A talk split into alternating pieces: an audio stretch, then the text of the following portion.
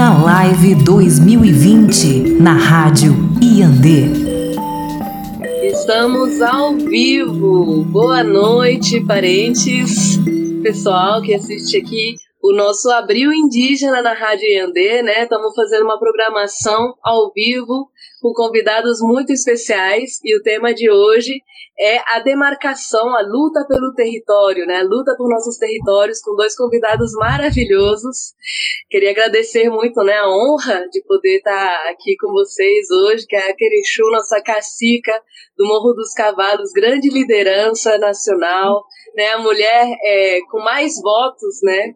Não eleita, né? Mulher indígena com mais votos nessa região de tanta, tanta violência, né, tanta perseguição que é o Sul, né, o estado de Santa Catarina, e também o nosso queridíssimo, né, que é um poeta, é um acadêmico, um sábio, né, o Enoque Raposo, né, da Raposa Serra do Sol, né, do estado de Roraima aqui, então na Rádio andei reunindo, né, o Norte e o Sul.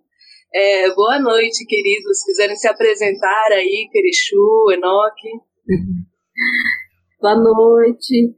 É, é com muita honra, né, que estou participando do, desse programa, né, eu achei, estava comentando há pouco, assim, maravilhoso, né, essa, essa proposta, a ideia do Abril Indígena, a gente está conversando, e desejar, assim, muita força, muita coragem para nós, né, e te agradecer você também, Dayara, assim, por, né, tá tendo a, a essa energia e essas ideias né, de estar tá trazendo para a gente estar tá em contato com o povo. Obrigada. Tamo junto. Eu também gostaria aqui de me apresentar, vou falar aqui primeiramente na minha língua né, materna, Makushi, é, via dizer Enoque, Enoque Raposo, Makuji, Taliran, Taliran Roraimapon, Roraimapon, Tabongue, uh, tali Unazuru, Dayara da Crime, Robacharum, uh, parente tali Rombepan, uh, sul, sul do Brasil, Pom, Erixu e Tezé, uh, Emanhé, Unazuru tali, Tauxim Sazere, uh, tali Anamul Gonza Criu Neném, tali, uh, Ana unu dobe moribe ana ana seurma dobe ana eseluku ari. Eu gostaria aqui né, de falar, de me apresentar, sou Enoque Raposo, é, indígena Macuxi, né, com muito orgulho, é, daqui de Roraima. Sou morador da comunidade indígena Raposa 1, né, que fica ali situado na região de fronteira da, da terra indígena Raposa Serra do Sol. Estou aqui, com certeza, muito feliz, né, por estar participando desta live aqui e compartilhar os nossos conhecimentos, né. Uh, eu, eu, creio que vai ter muita gente aí é, acompanhando esse, essa nossa fala, né, nosso debate, falando sobre as coisas boas, né. Eu creio que nós temos muito que compartilhar com o mundo, né? Essas novidades que existem, que a gente trabalha no nosso dia a dia.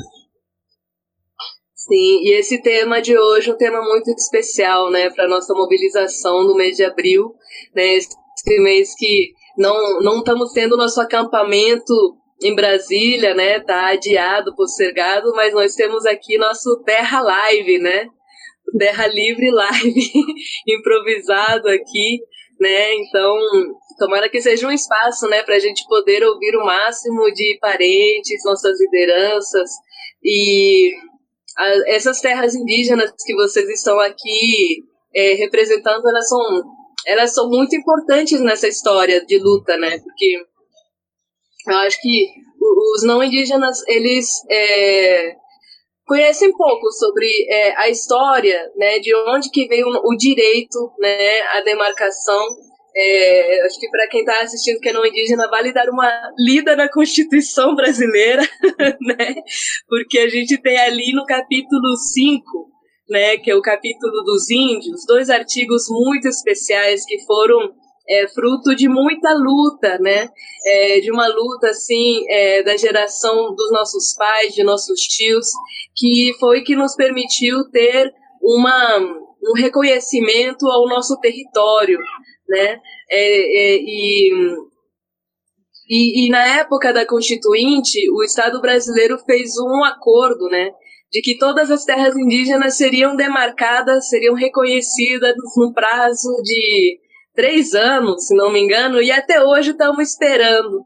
Né? Até hoje tem muitas comunidades né, que enfrentam uma luta muito dura, muito cruel, né, que enfrentam muita violência, né, é, tanto no, nos territórios demarcados quanto aqueles que ainda estão lutando né, no processo de demarcação. E existe essa ideia muito é, falsa é, de que a terra em que índio mora somente é, na floresta amazônica, né, que é uma grande mentira. Né? A gente tem populações indígenas em todo o território nacional, né? É, inclusive temos populações indígenas em territórios transnacionais, eu acho que hoje, mais uma vez, né, é, nós somos de povos que, é, que habitamos em vários países ao mesmo tempo, né? Esses países eles foram colocados em cima de nossa terra, né? No caso, a gente que é do norte, né, que estamos ali na Venezuela, vocês também têm parentes que são ali da Guiana, né, da Guiana Francesa, né, e aquele Exu que é Guarani, bom, Guarani é a maior nação indígena, acho que do continente, porque vai desde o Espírito Santo até o Chile, Argentina, né, é, Bolívia. São é, cinco então, países. É, são cinco países, é, é uma coisa enorme, assim, né? Então, eu queria deixar vocês livres, mas que eu estou aqui mais para aprender também, escutar é, como é que vocês enxergam essa luta da demarcação. É, e vamos começar com aquele chupa de ser? Pode. então, assim, a, falando sobre a questão de território, né? É, hoje eu estou também é, na coordenação da Comissão Guarani Urupá, né, que Urupá para nós significa território, e, né, como bem você colocou, o território Guarani ele é, ele é extenso, ele é, é, são cinco países e no Brasil são seis estados. Então, uh, para ter uma, uma, uma, dimensão né, do, do que é o território Guarani, que fica é, na região litorânea e, e, na Mata Atlântica, né, que é aqui no Brasil onde a gente está, e parte de outros países, né, onde, onde é, é o território Guarani. Então, imagine, e, e, nós, o povo guarani, nós, eu sempre falo, brinco, né, mas é uma realidade que o povo guarani cientificamente é tratado como um povo nômade, né? Uhum. Mas, assim, é, para nós, a gente tem a mobilidade guarani, que é o movimento, né, todo movimento. E para nós tem um, um, motivo, né, de estar tá fazendo esse movimento, porque nós acreditamos que um corpo saudável ele tem todos os movimentos, né? Tem que ter esses movimentos. Ele tem que andar, ele tem que ir, ele tem que fazer várias coisas. E se a gente para com o nosso movimento, a gente já começa a adoecer e futuramente a gente pode morrer, né? Hoje a gente está preso, a gente não consegue fazer é, essa mobilidade Guarani, né, que a gente chama de Guataporã, é, é, é restrito para a gente, né? Isso foi, foi colocado cerca, dividido em países, em estados e, e várias outras coisas. E para piorar ainda nessa questão da luta da demarcação, né, que a gente enfrenta bastante essa dificuldade, é que, por exemplo, para nós, o Guarani, né, tem a sua língua, tem a sua, a sua, a sua tradição, né, e faz essa mobilidade, então a gente vai ter Guarani de vários países e nós vamos estar nos encontrando em todas as aldeias que a gente passa, né? E aí, então, surge, né, a, a, a discriminação, a negação do direito de dizer que ah, agora é, aqui, por exemplo, no Sul, falo muito do Guarani do Paraguai, né? Então, existe vários vários contextos nessa palavra do Paraguai. E aí, então, negam essa questão do direito. E eu sempre, assim, nesse enfrentamento, né, da questão da luta pelo morro dos cavalos, é, e nesse entendimento que eu tenho do meu povo guarani, de ter essa mobilidade, essa questão do sagrado, né, que é caminhar é, é, na margem do Oceano Atlântico, que logo após né, esse, esse grande oceano está a terra sem mares, né, então para nós é muito sagrado isso. Então, é, eu tendo é, é, esse conhecimento e tenho é, esse objetivo e essa função de fazer essa mobilidade na terra, eu, eu sempre falei para as autoridades que eu não tenho medo. Se eu fosse do Paraguai, não teria nenhum problema dizer eu sou do Paraguai, todo mundo dos cavalos, né? Mas eu sou daqui de Santa Catarina, né? Sou originária desse território e é assim que a gente vai, né? Nos, nos, colo nos colocando nossas garras na terra, né? E Morro dos Cavalos, então, é, acho que todo mundo, no Brasil, a maioria dos, dos parentes, né, conhece a nossa história, porque é uma, uma história, assim, de muito, muita resistência mesmo, né? A gente sofreu, assim, muitos ataques. A Terra, ela tem a portaria declaratória desde 80, de 2008. Uhum. E, e, o tamanho da nossa terra, eu sempre falo assim, que por acaso, agora dentro dessa limitação, né, que foi colocada dentro desse direito, que é a Constituição Federal, é, por acaso ela é 1988, né, hectares de terra. Então, é, é, a gente né, se apega nessas, nessas coisas que a gente vem trazendo, essa questão da luta e nessa resistência.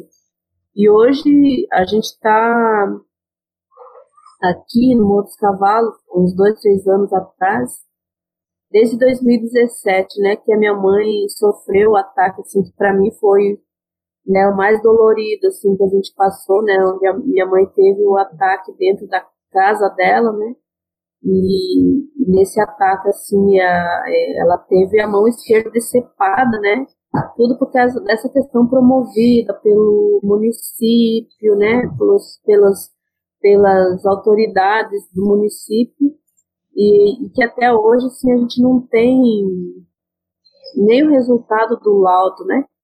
Que, uhum. de tudo que aconteceu, assim, sabe? Então foi a partir dali que nós, comunidade, nos reunimos e começamos a trabalhar de uma forma de exigir mesmo essa questão do direito, porque às vezes a gente espera, né? A gente espera bastante e aí a gente fica é, cobrando muito FUNAI, cobrando não sei quem, né, que tem que fazer por nós. Então a gente criou um plano, um, um plano de gestão territorial mesmo, né, que o objetivo principal desse plano é a proteção do território. Então, aí a gente começou a trabalhar nesse plano, né? E esse ano a gente chegou, assim, acho que no, no, num, acordo, num consenso com toda a comunidade que a gente começou a executar esse plano, né?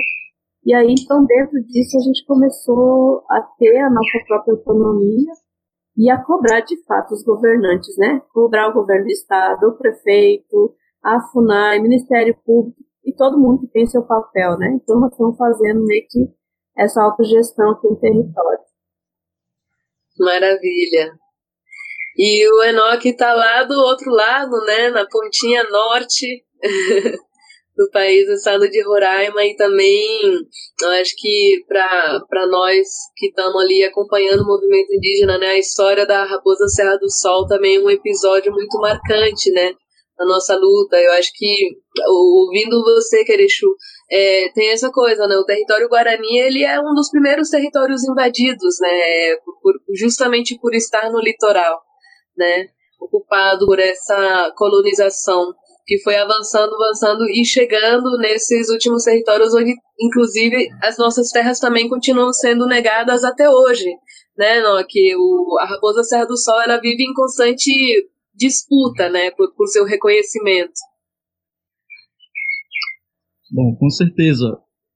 Aqui, né, nós lutamos, é claro, a luta é mais de 519 anos, né? Pela pela nossa terra. Mas assim, a terra indígena Raposa Serra do Sol é, foi homologada em 2005 e foram 35 anos de luta, né, para ter ela. E foi muito esforço de cada povo aqui, né, cada que realmente fez essa esse grande esforço para ter essa terra indígena que é nossa hoje, que tem 1 milhão e 700 mil hectares aqui de terra, né, que fica na fronteira aqui na da Guiana com a Venezuela, onde existem povos da etnia Engaricó, Macuxi, é, Patamuna, é, tem a mistura também já, claro, né, de, de Taurepang, Wapixana, já vivem nesse território, né, já há muito tempo. Sapará também. E hoje a nossa preocupação né, com relação a essa gestão de território né, é, é, é desafiador para nós hoje, né, que somos lideranças, aprendizes também, né, a trabalhar em prol da, do nosso território, de como agora a preocupação é de como trabalhar esse território, né? Esse território ancestral, né, que nós conhecemos aqui, terra de Macunaíma. E isso é um desafio muito grande, claro, que tem, é, que tem desafios também que já vem tendo garimpeiros, tem poceiros que já foram retirados de lá, né, que são os, os executores, tiveram um pouco contaminado o nosso território, digo assim. Mas hoje nós temos esse plano né, de gestão, de trabalhar de uma forma sustentável. E graças a Deus, né, temos também as políticas né, que são discutidas pelos próprios indígenas, né, de como trabalhar essa gestão de território, né da do Sol. É, desafios são muitos, né, são muitos. Agora, nós temos que encontrar essa forma de como trabalhar isso aí, né? São várias uh, formas de como nós queremos trabalhar, né? A gente tem que pensar, uh, levar isso para os nossos parentes, né, que já estão também, digamos assim, contaminados, né, que com esse mundo é, esse mundo desenvolvimentista chama, né, todo mundo vê essa palavra, desenvolvimento, eu não sei, e que é desenvol se desenvolver para nós, né? Eu entendo isso de uma outra forma, né? A gente quer participar, a gente quer estudar, a gente quer é, ter os nossos bens, né? Os nossos dar o melhor para os nossos povos, né? Os nossos filhos, os nossos pais que ensinaram a gente. Então é por aí vai, né? A gente está nessa luta, né? Constante sobre o nosso território, de como trabalhar a arte, né? Como trabalhar outros tipos de, de, de, de, de atividades, né? Inclusive o turismo de uma forma sustentável, né? É, trabalhar com os próprios indígenas, uh, a própria educação indígena também, né? Trabalhar a questão linguística, os povos indígenas, são desafios, né, para nós hoje. E, e para vocês, então, que, que, que são dessa geração de, de viver o processo, né, de conseguir demarcar um território, qual a diferença que vocês veem nas novas gerações, né, nas crianças que já nasceram nesse território demarcado? É, na população mesmo, né, Querexu? Porque eu, eu acho que no, no sul mesmo, né, todas as terras indígenas do sul são muito reduzidas, né, comparado ao tamanho da população que indígena, é, indígena que existe, né, tem muitos parentes que ainda estão nas suas retomadas ali, e eu queria que tu contasse, assim, qual, qual a diferença que faz, né, no território demarcado também. Então, aqui... É... a pergunta foi para Vai, vai, vai Kerenchu primeiro e depois tu. Vamos revezando. Ah, tudo bem.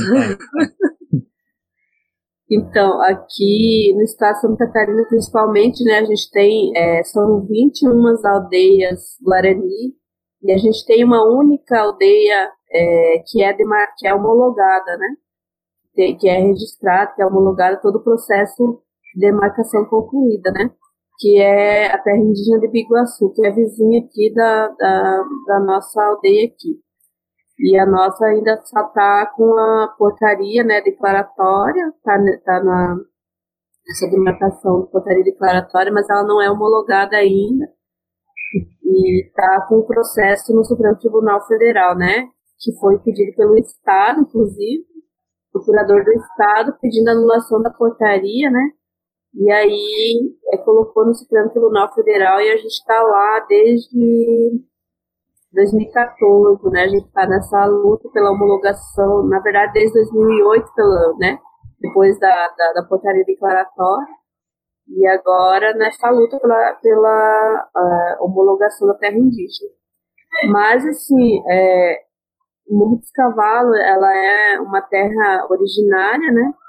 Sempre teve Guarani aqui, então é, eu acho que sou é, como que eu posso dizer assim, é, existem, né, outras pessoas bem mais velhas do que eu que nasceram aqui, que se criaram aqui, que estão por esse mundão aqui, que lutaram, né, então eu sou a continuidade, né, dessa luta desses, dessas pessoas que, que iniciaram, né, todo esse processo de demarcatório.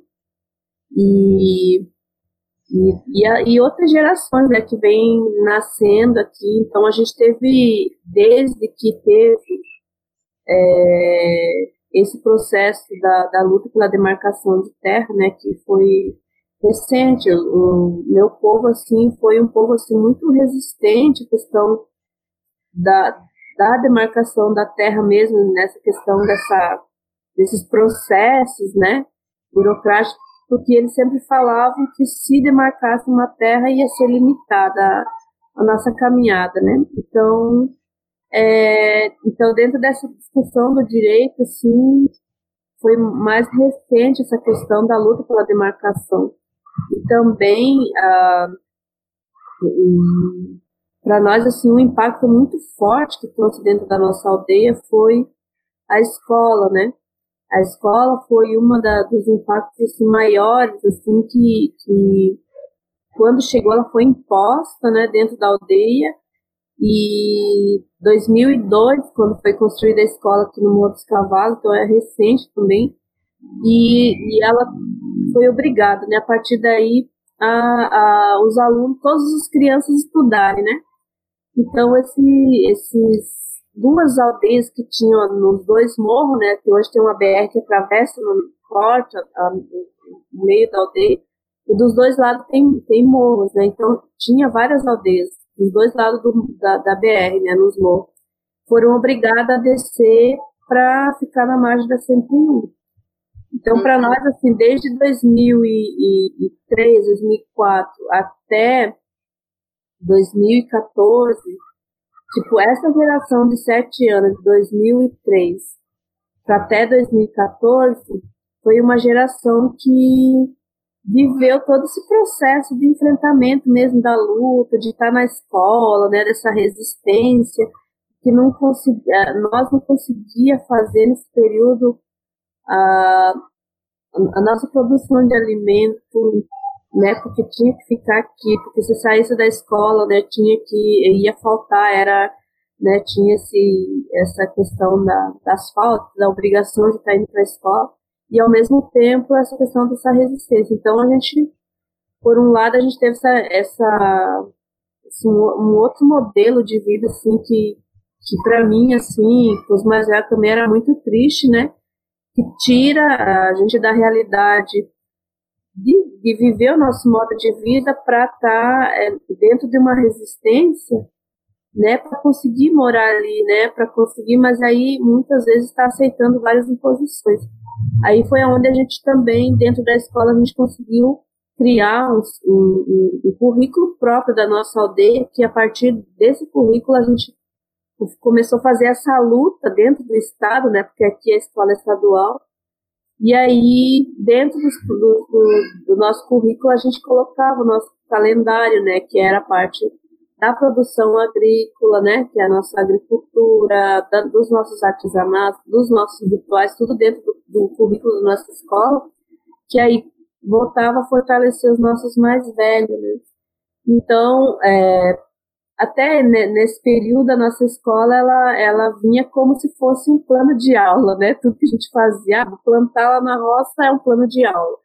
Vou fazer um ritual lá da, da, da consagração do alimento é um plano de aula, né? Até Ai, que maravilha!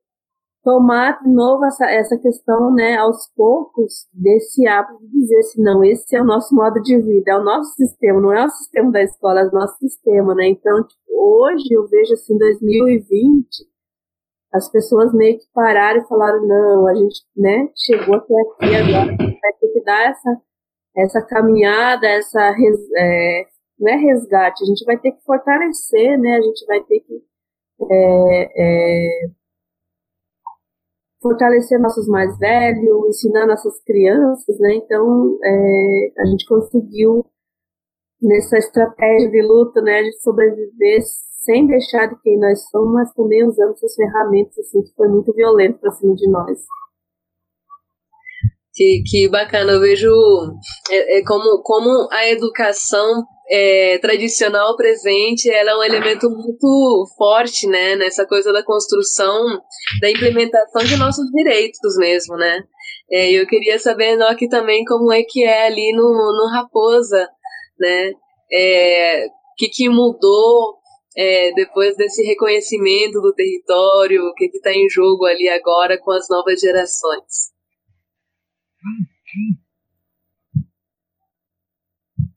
Bom, lá na, assim, depois que realmente em 2005, né, quando foi demarcado, homologado, aliás, a Raposa Serra do Sol, é, começamos então a buscar uma forma de convivência, né, de estratégias de trabalhar aquele território, fazer o fruto dela, né. E para manter a tradição, para manter a cultura assim intacta e começar a trabalhar isso com os mais velhos, né, é, com as crianças. E criamos é, festivais voltados para a educação é, indígena, né, voltado para, para os conhecimentos tradicionais. E entre outros, assim aqui aqui em Roraima tem vários festivais, por exemplo, né, tá, fora da Raposa, da Serra do Sol e outras terras indígenas aqui em Roraima também tem né, festivais onde criam essa, é, criaram essa estratégia para poder é, compartilhar os conhecimentos tradicionais. Tem a festa da, da Murida, tem a festa da, do Beiju, a festa do Caxiri. Só comida e, boa. Lá, e lá na, na Raposa também, nós criamos lá também um projeto muito bom é, que é o Festival das Panelas de Barro também, né? Eu coordeno esse festival desde 2012, comecei a trabalhar com a comunidade uh, as questões mesmo da, da, culturais, né? E, claro, foram desafios, né? Até hoje a gente tem esses desafios, né? Trabalhar isso. Onde não o nosso festival, por exemplo, não, nós não temos festa de forró, né, dançante ali. Uhum. E muitos parentes já querem estar tá dançando forrozinho, né? Uhum. Mas ali a gente colocou mesmo para poder dar essa visibilidade né, boa para os nossos antepassados, né? Ficar buscando esses conhecimentos dos mais velhos que também já estão partindo, né, estão morrendo, e levando consigo os conhecimentos. Então, nosso desafio hoje tá, vai ficar hoje registrado como, né? Esses, os conhecimentos dos mais velhos. Então, a gente busca trabalhar isso aí, é, fazer esse, registrar esses, esses trabalhos, né? E dos, conhecimentos, entre, outros. O impacto da cultura ocidental, ela chegou mesmo também atropelando a cultura indígena, né?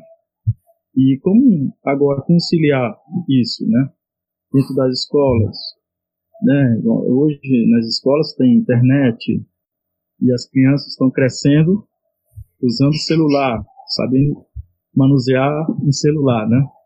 Não e em casa não mais é trabalhada a questão da língua. Ninguém, os pais também estão aculturados, como eles falam, né? Eu não gosto dessa palavra, mas eles falam que ah, a gente está aculturado. A gente tem internet, a gente tem carro, a gente tem isso, a gente tem aquilo, aqui, tudo tecnologia envolvendo né, a, a, cultura indígena. Mas eu, eu penso né, que é, se a, a, tecnologia for usada de uma forma assim de uma forma que po, possa nos ajudar, como eu tenho colocado para isso lá na comunidade, né? É, com certeza a gente garante é, essa dar essa visibilidade, né? E são desafios, você falar de histórias, né? Falar de rituais como eles já faziam muito tempo, é você falar de, de, de lendas, né? Você falar do que é a panela de barro, como ela é feita, onde o barro é extraído, que é a mãe, né, da, da natureza, o Kogonon, o barro. Kogonon. Kogonon, em Makushi. Uhum. É, de onde é extraído, né, a, a anciã, a, ela vai com todos aqueles saberes, né, dela para poder tirar aquele barro lá em cima da serra, né, com todo um ritual, né, pedindo ali para não quebrar a panela, uh, uh, que cozinhe bem, né? Então, tem toda uma forma né, de como extrair aquele barro para fazer uma panela de barro. E eu creio que esses desafios né, que a gente tem hoje é, é de colocar isso né, para essa nova geração, né? Uhum. Que hoje está realmente já dentro dessas. Dentro, vivendo a tecnologia, né? mundo globalizado, como eles chamam. Então, Mas a gente está aqui nesse mundo globalizado justamente fazendo uso das tecnologias para conectar, né? Por sinal, acho que hoje. É, hoje é a primeira vez, ó, estamos tendo uma audiência internacional aqui. Tem o Alberto, que está no México. Uhum. Tem o Mariano, que está na Argentina, né? E nossos povos também estão espalhados em todo lugar. É, tem uma pergunta super bacana aqui do William, né? Que mensagem vocês deixam para o povo cariri aqui da Chapada do Araripe, que ainda está na luta pela retomada? Quais os desafios para a organização do povo ainda marcado pelo preconceito e opressão? Hein, Querichu, vamos mandar um recado para os parentes, Querichu. Eu acredito assim que as ocupações de retomada elas são muito abençoadas, né? porque uh, é o nosso modo né, tradicional de ocupar nosso território. É, porque para nós assim uh, essas retomadas e ocupações elas são direcionadas diretamente pelas divindades, né? E quando a gente faz essa ocupação, a gente tem que acreditar muito, acreditar que é isso mesmo, a gente está sendo orientado e não é a questão política, não é uma burocracia de papel, não é, não é nada. A gente está sendo orientado por essas divindades. Então, ter muita força, muita coragem e estamos juntos aí. Sim. E Enoque, que recado você passa para os nossos parentes que estão ali em retomada? Ser firme, né? É na, na condição mesmo né, de ser indígena é, convive naquele local, né, o local que você vive lá, saber como trabalhar, como lutar, né, e através da união, eu creio que é, a gente ganha força, né? Todos ganham força com a união, todos, todos os povos. Esses são desafios, ainda mais nesse momento né, que a gente vive num, um, um governo né, que é praticamente contra né, os projetos indígenas, contra a demarcação, a terra indígena, enfim. Eu creio que nós podemos ganhar força se unindo, né, com propósito, né, com força, com muita resistência mesmo, né? Então, e assim, tem... pode conseguir, né? Hum. E tem outra pergunta, assim, também, que eu acho que são esses dois estados. O Querexu foi a mais votada, né? Mas o estado de Roraima conseguiu, né? Acho que é uma coisa que os parentes do Brasil inteiro agradecem os votos de Roraima, né?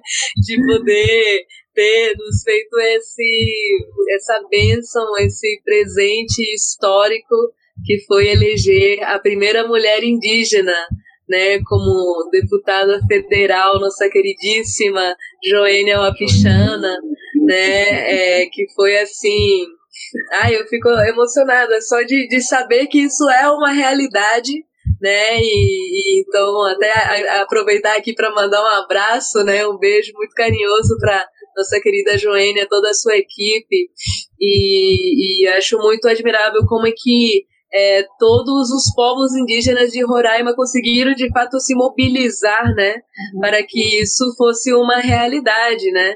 E a Querenchu também, né, tava aqui uma pergunta aqui do nosso querido Curé, né, é, de, de tu falar, né, como que foi a tua experiência nas eleições, né, também, é, qual foi o maior desafio e se vale a pena se jogar na luta política partidária.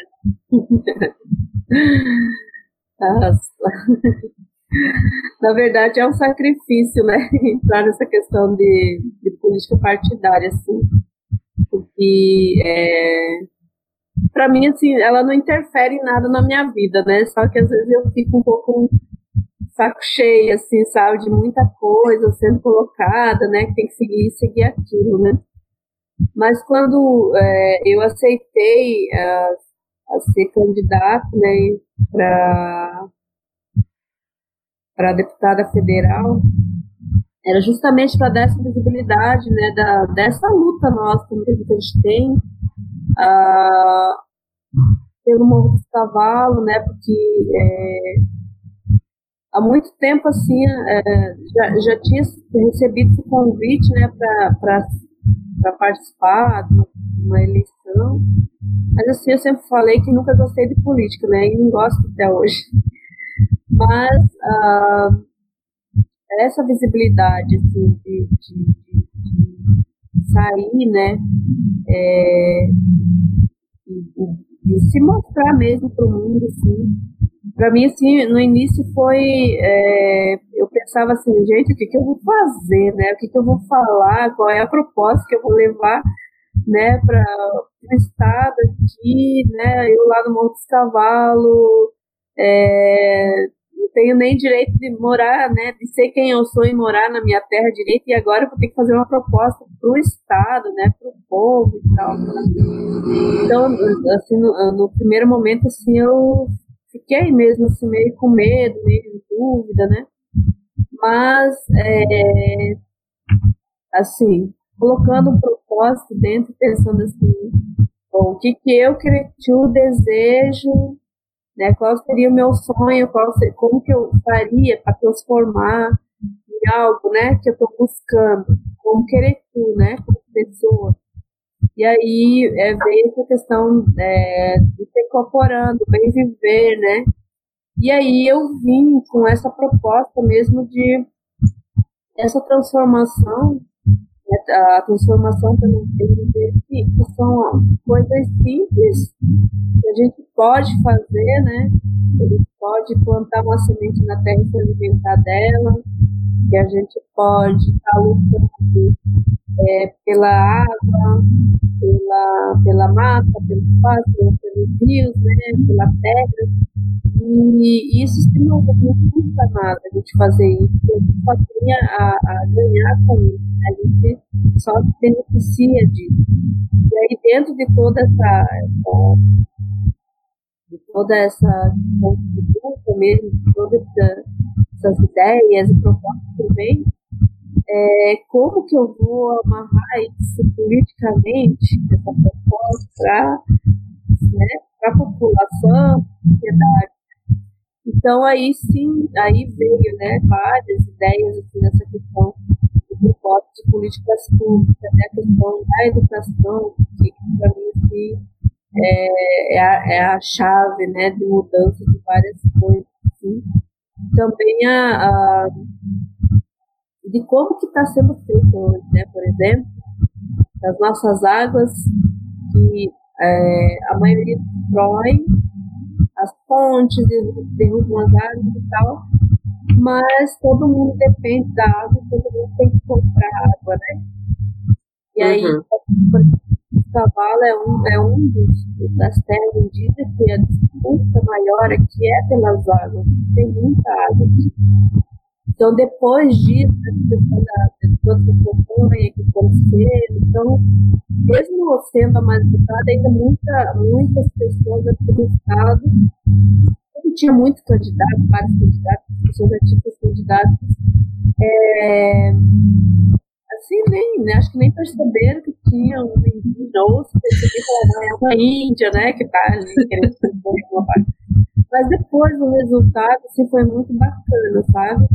Porque daí chamou a atenção do Estado mesmo, chamou a atenção uhum. do Estado na região da Grande Florianópolis, e as pessoas quiseram conhecer quem era aquele tio que tinha sido deputada e qual era o plano de vida para a comunidade. Então, isso fortaleceu muito, né? Hoje, assim, aqui onde eu moro, a gente trabalha muito com a questão da alimentação, recuperação diária, reflorestamento, e, tipo, contaminou meio que todo mundo aqui, os vizinhos, as pessoas que eram contrárias hoje vêm ajudar a plantar na aldeia. Ah, que maravilha! As fontes. Então, teve, essa, teve esse lado muito positivo, essa visibilidade bem, bem forte, que é a proteção da vida, né? Que você trouxe isso daí muito forte, né? E aí, Enoque, o estado de Roraima, de Roraima percebeu que tinha uma Índia nas eleições?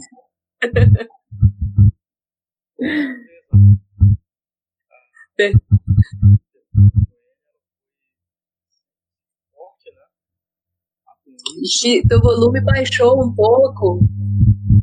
Se puder falar mais alto. Bom, eu, estou falando que a, a Joênia, a Joênia, a Pichana, sempre foi atuante né, nas lutas aqui. Né, e onde ela realmente teve esse. esse conseguindo é, juntar essa força né, para poder eleger é, representa né, o estado de Roraima, né, hoje no Congresso, né, e fez uma diferença para a comunidade ter uma deputada indígena eleita? É, claro, fez uma diferença, né? Assim, no sentido de, de ter uma pessoa que é indígena, que é atuante, né, que nós já pensávamos né, que tinha que ter alguém para poder estar representando, né? Então, claro, é, são muitos desafios, né? Uma deputada, é, são desafios que a gente tem que estar tá sempre juntos, né, para poder estar tá, uh, trabalhando. Né, ela sempre também ouve, né, isso é muito bom para quem ouve, participa das ações, das assembleias, né, tem projetos. Então, é importante, né, que tem uma pessoa que ouve o povo, né, e, e aí é onde fortalece a, o trabalho né, dela. E seguimos juntos, né?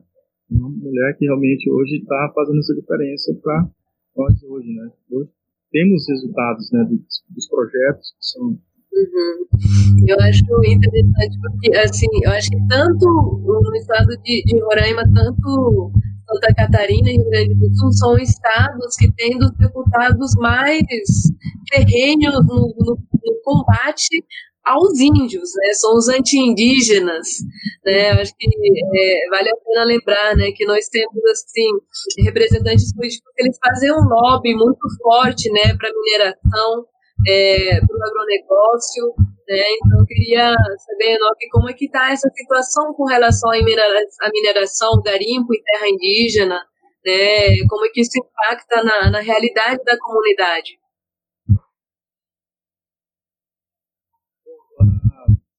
Essa, essas atividades. Continuam sendo legal, nós um impacto, impacto negativo mesmo.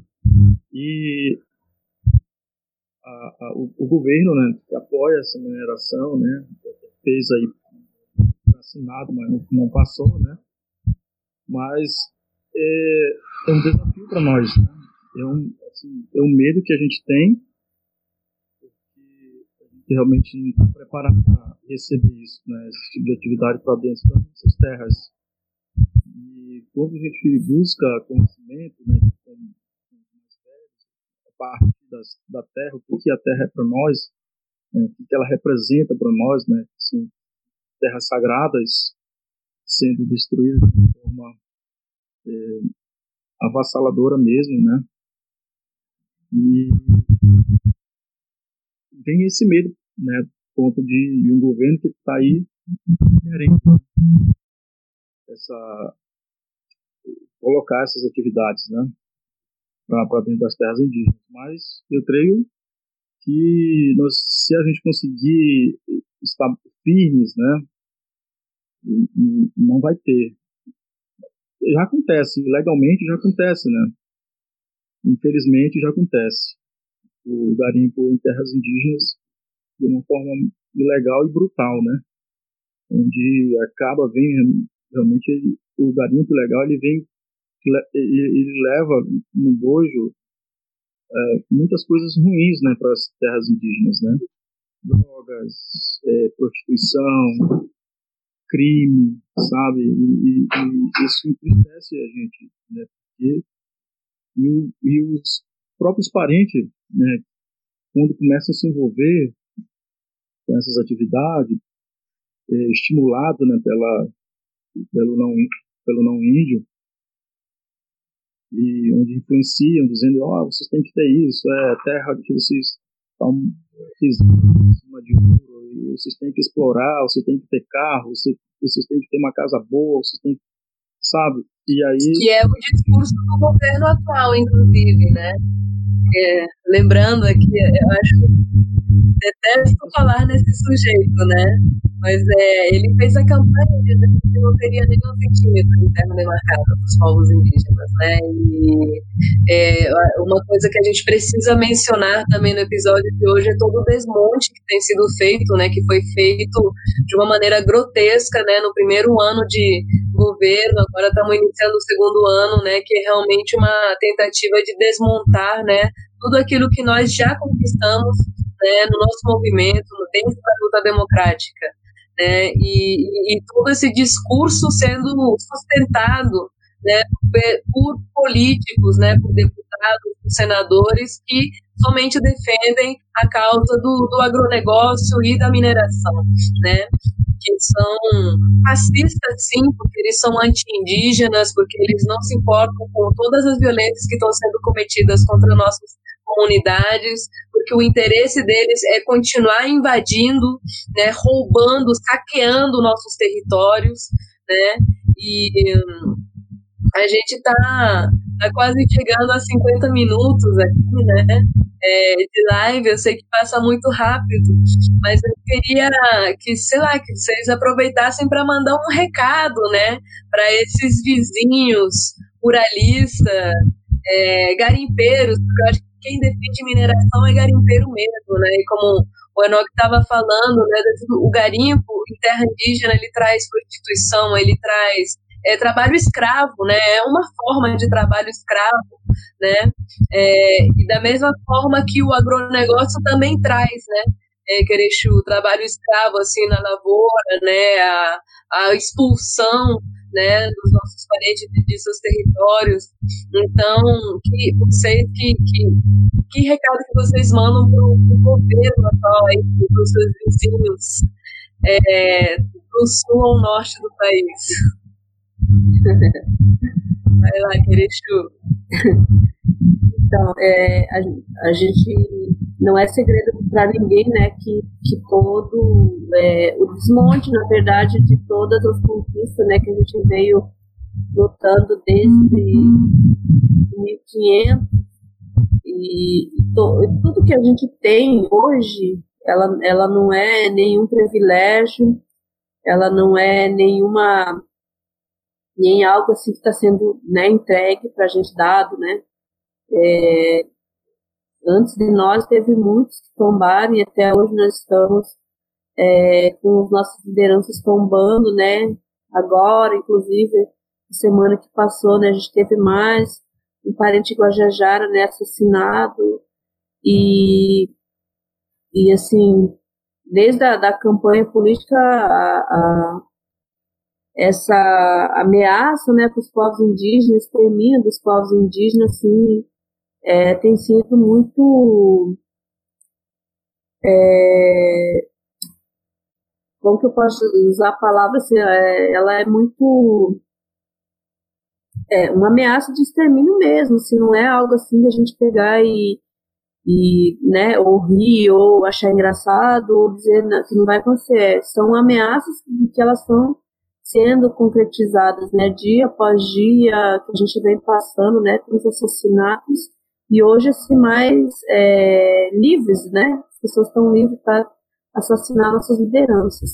Mas aí, assim, a minha fala com o povo brasileiro, né, que hoje traz assim também como lema, né, a pátria, a defesa pela pátria, é, fazendo muito essa ideologia, né, de, de ser um patriota. E, e eu falo assim que nós povos indígenas a gente veio desde 1500, né, desde os primeiros contatos sendo tratado como povos incapazes, né, de pessoas incapazes, desde quando os colonizadores, os jesuítas entraram nas nossas, nas nossas aldeias, sempre é, dizendo que nós não tínhamos não tinha capacidade de pensar, de falar, de decidir, de fazer qualquer coisa. E, e eu, eu, vejo hoje, não só nós indígenas, né, se nós estamos na, na, na mira de toda essa destruição, é sinal que nós estamos fortes, nós estamos muito fortes, né? Porque nenhum povo resiste é, há mais de 500 anos, né, vive com a sua própria língua, dentro do seu próprio sistema. E é, o povo brasileiro já não, ele muda de ideia, ele, ele vai mudando, né, conforme o governo que vem passando. Só que nesse governo é muito engraçado porque eu vejo que o governo ele vem é, tratando não os povos indígenas como incapazes, porque ele está colocando nós como inimigo dele mas ele vem tratando o próprio povo brasileiro como um povo incapaz. Então, tipo, sejam bem-vindos à panela do Brasil, né? Porque nós estamos todos juntos aqui agora, né? O povo brasileiro sendo tratado pelo atual presidente como povos incapazes. Porque toda a exploração né, que está acontecendo, toda a, a, essa propaganda que vem da Amazônia brasileira, né, como né, é falado, da moeda verde, várias outras coisas, dentro das terras indígenas, a propaganda maior é a mineração, né? a exploração das riquezas naturais que nós, povos indígenas, tivemos a capacidade de, de guardar. Então, nós somos povos capazes. E que essa, toda essa riqueza ainda que tem no Brasil, ela está sendo oferecida não é para os brasileiros, né? Acho que está na hora de a gente acordar e dizer assim, a nossa água, nós pagamos a nossa água para beber que sai do nosso quintal. Mas a propaganda maior, quem está recebendo milhões e milhões né, de dinheiro nos cofres são os políticos e não são dos brasileiros, são das pessoas de fora. Então, as nossas nações estão sendo vendidas para o povo de fora. A nossa mineração, o petróleo, tudo está sendo vendido para fora, né? Para os Estados Unidos, para outros países. Então, cadê o povo brasileiro que zela pela pátria? Eu não estou vendo nada, né? Estou vendo um governo que está entregando o Brasil para fora e o povo brasileiro aplaudindo, dizendo que está salvando a pátria. E quando tiver tudo entregue, né? Então, eu acho que é, é nesse sentido que a gente tem que olhar para essa luta, né, para essa resistência como povo brasileiro.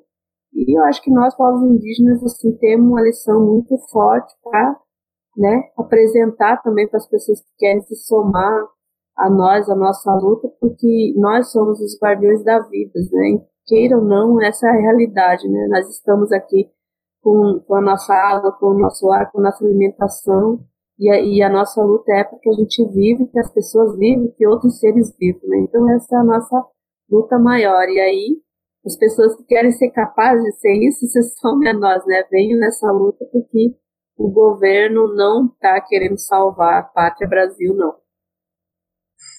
Isso mesmo. E nosso querido Enoque também um, um recado ali. Bom, nós seguiremos não, não a também. É, Fala um pouco mais alto. Eu continuo dizendo não ao garimpo, não ao agronegócio, é, que sejamos firmes na nossa dimensão mesmo, né, de trabalho. E a gente começa a fazer essa evolução, né, de a gente tem esse potencial, né, nós temos várias pessoas que são exemplos onde dá para seguir dá para fazer, dá para ganhar, digamos assim, seu, seu, seu dinheiro, né? Trabalhando, vendendo arte é, para o mundo, falando de sua cultura. É, nós temos um grande espaço realmente, né? mas esses, esses espaços eles têm que ser respeitados, têm que ser trabalhados de uma forma inteligente, né? E nós conhecemos esse, esses, esses espaços, né? e nós decidimos da forma como trabalhar aquele espaço e, e que seja de uma forma sustentável, né, para os indígenas, né. A água, a, a natureza, né, ela, ela é um espaço que nós temos que respeitar, né, temos que aprender com ela e não destruir ela, né. A gente tem que fazer a nossa parte para pensar no futuro é, da nação, né? Do mundo. Né? O, que, que, o que, que o garimpo ilegal poderia estar tá causando, como já causa, né? Esse impacto negativo, destruindo, poluindo a água, o meio ambiente, né? causando já mortes, né? Por, por câncer, né? Já tem gente que já tomou água com mercúrio. E como é que nós vamos pensar isso, né? Pras, nessa atualidade e pensar no futuro, né?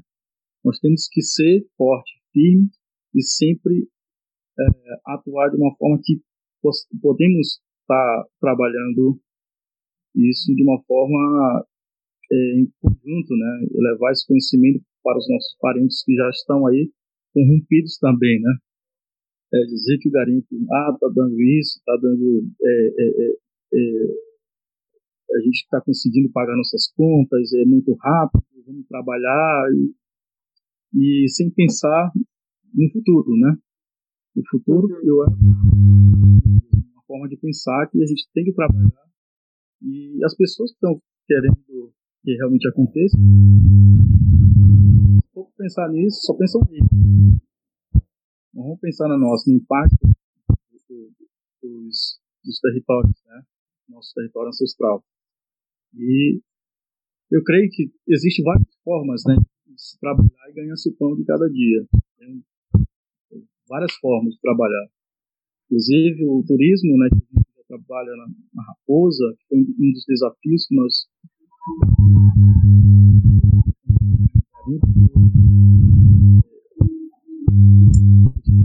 isso, né, o, o na Raposa, lá próximo lá da, da minha comunidade,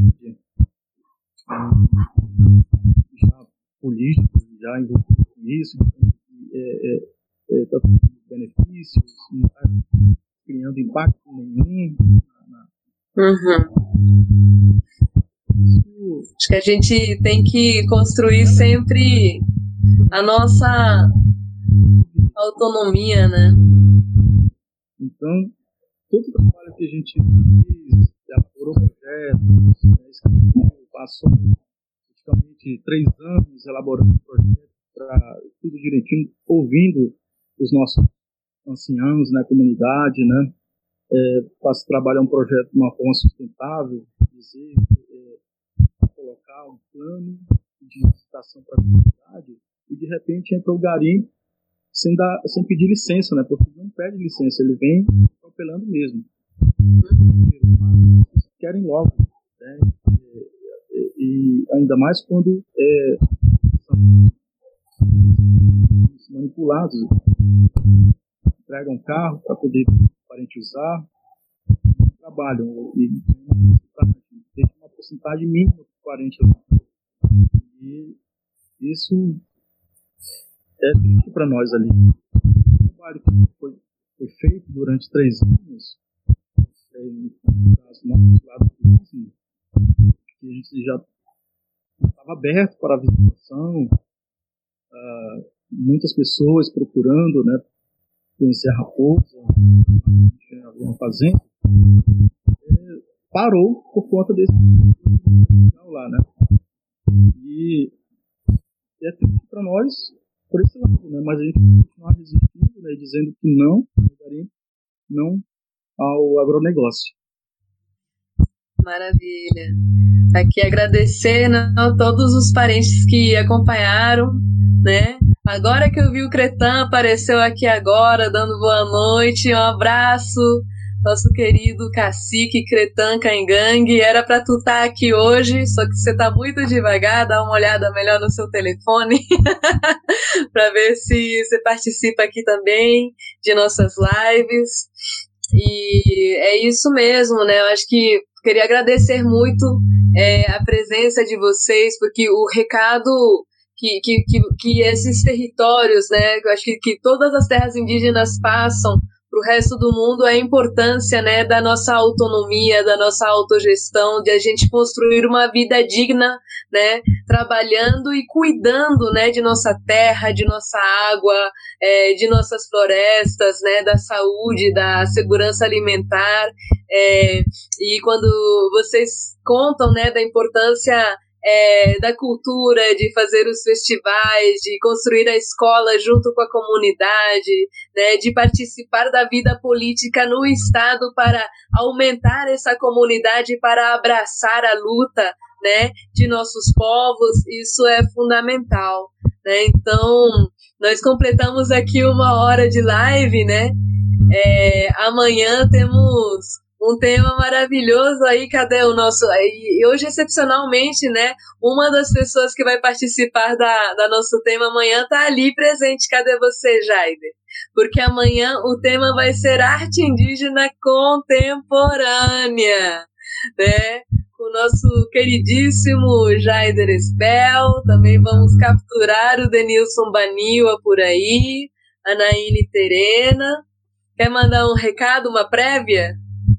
Noite. Amanhã vai ter colar, né? Então, agradecer mais uma vez, né, todo mundo. Um abraço para Avelin, né, para os nossos parentes de norte a sul. A arte indígena, ela está no topo da, da arte brasileira e vamos falar mais disso amanhã. Maravilha. Então, então, eita.